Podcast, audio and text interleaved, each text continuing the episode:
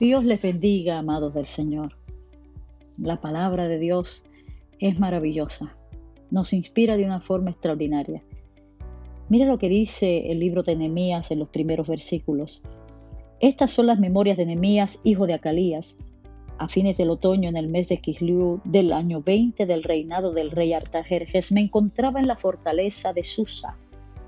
Ananí, uno de mis hermanos vino a visitarme con algunos hombres que acababan de llegar de Judá.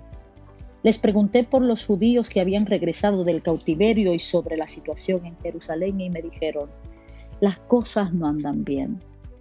Los que regresaron a la provincia de Judá tienen grandes dificultades y viven en desgracia. La muralla de Jerusalén fue derribada y las puertas fueron consumidas por el fuego. Cuando oí esto me senté a llorar. De hecho, durante varios días, dice el texto, estuve de duelo, ayuné y oré al Dios del cielo. Qué maravilloso es poder aprender de la palabra del Señor. Es esa palabra la que nos dirige y nos ilumina para poder descubrir y alcanzar el propósito de Dios para nuestra vida.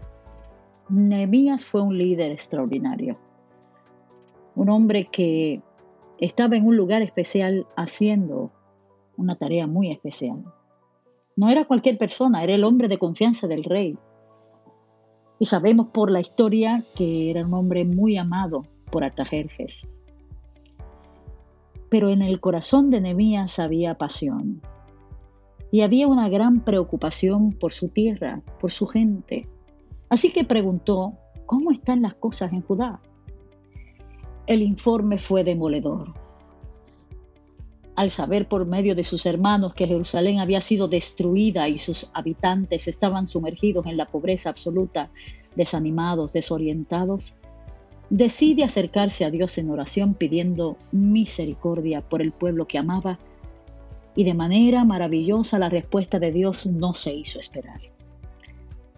La Biblia dice que cuando se levantó de la oración, Nehemías experimentó una convicción profunda de que él era parte de la solución tomó una decisión y decide organizar un gran proyecto para reconstruir los muros de Jerusalén. Yo creo que Dios está buscando a otros como Nemías, hombres y mujeres que estén dispuestos a sentir pasión y compromiso por su pueblo, por su gente, por su familia, por sus compañeros de trabajo. Y que cuando nos levantemos de la oración podamos decir, Señor, aquí estoy. Yo quiero ser parte de la solución. Te pido, Señor, que bendigas la vida de aquellos que hoy están al alcance de nuestra voz. Y permite, oh Dios, que este fuego interno, que esta convicción profunda se manifieste en la vida de aquellos que nos escuchan, para que podamos, Señor amado, ser parte de la solución en este gran desafío de reconstruir nuestra ciudad de poder levantar las manos de aquellos que se sienten desanimados, desorientados, desganados, en absoluta pobreza espiritual.